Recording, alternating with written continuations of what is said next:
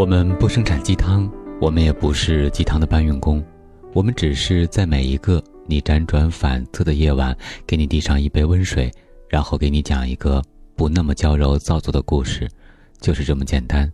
这里是听男朋友说晚安，我是你的枕边男友文超。上周日，我找一个基友参考选题，他爱答不理，垂头丧气。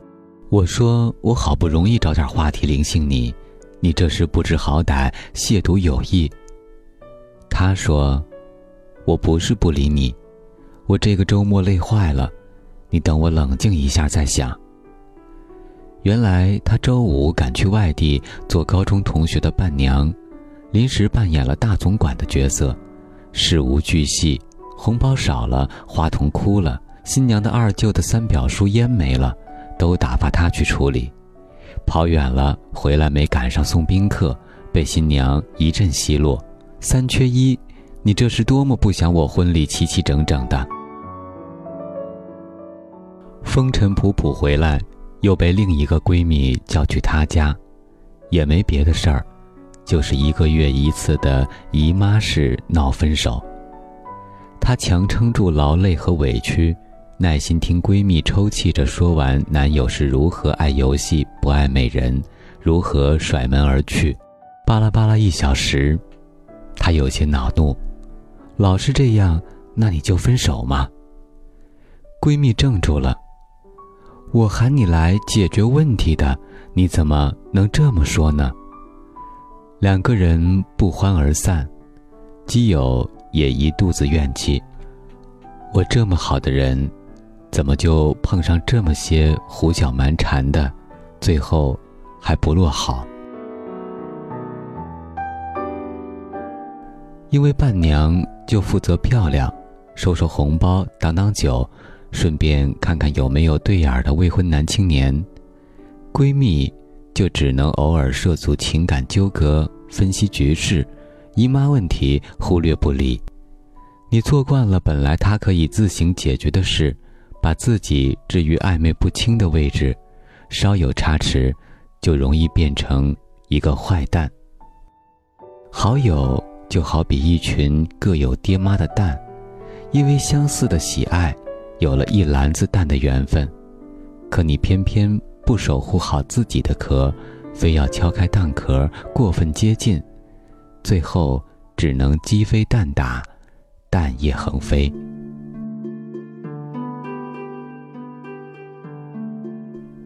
成年人的友谊，就是不要靠得太近，坚守界限，尊重对方，保护自己。这不是逃避友谊的责任，相反，这是维护友谊最好的方式。我们上学的时候，通常有一位厕所之友，下课时间，明明你不尿急，却可以忍受厕所的脏乱差，陪闺蜜去上厕所。然后你们手挽手，踏着上课的铃声，趾高气扬地往教室走。这是友谊最初最美好的样子，因为你们的时间是同步的，一起上课，一起下课。你只是挪用彼此可以自控的下课消闲时间，闺蜜间公用。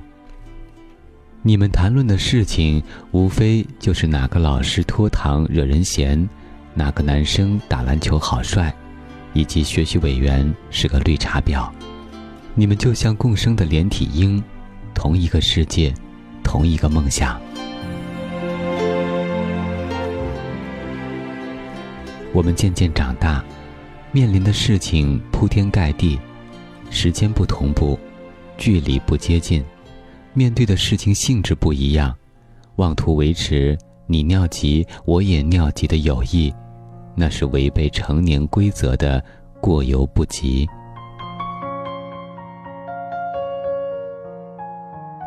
你错就错在，你把友谊的手伸过了界限，心甘情愿成了靶心。当我们面临友谊的求助，要去思考这件事儿的界限，你所付出的所有帮助，要有三个原则：一。考虑他是否能够独立承担，他能够独立承担的事儿，你的肝胆相助不但会影响他的真实判断，减弱他处理事情的能力，还会把自己搅入无妄之灾。特别是情感的纠结，他没有客观准线，只有当局人才能重新解决。你能做的只有客观冷静地跟他分析局势，告诉他应该勇敢面对。最好的朋友是帮助对方成为更好的人，而不是好孬都壮胆。第二，考虑你的能力所限。当你提前结束加班，硬着头皮去帮朋友写一份自己毫不精通的文案。结局就是朋友不满意，老板不开心，自己不痛快。能力之外的相助就是大写的没头脑，全盘的不高兴。我们每个人都有独立性，需要各自焦头烂额去解决自己的问题。认真的告诉他：“对不起，我现在没有空，这个我不太懂。我最近情绪不佳，不想做。”所有的相助，都应该是我有空，我可以，我愿意。第三个原则就是客观考虑能否承受这件事的责任。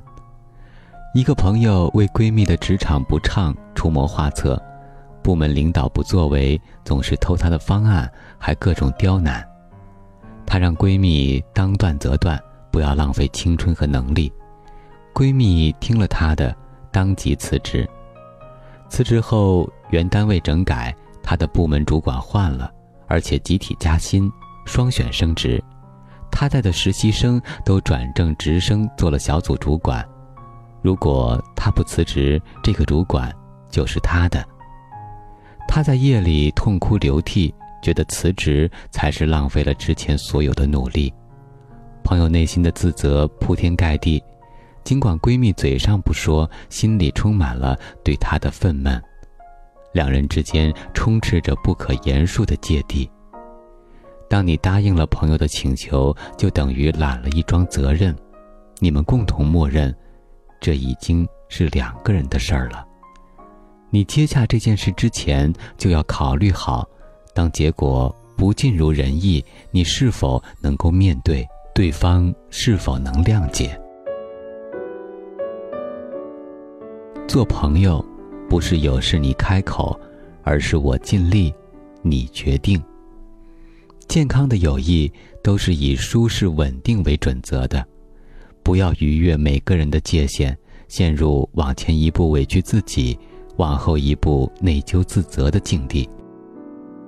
情感在纠结埋怨中来往反复，逐渐消磨。你要相信，一份靠得不太近的友谊。才是保全自我和对方，又照亮孤独的傍身美好。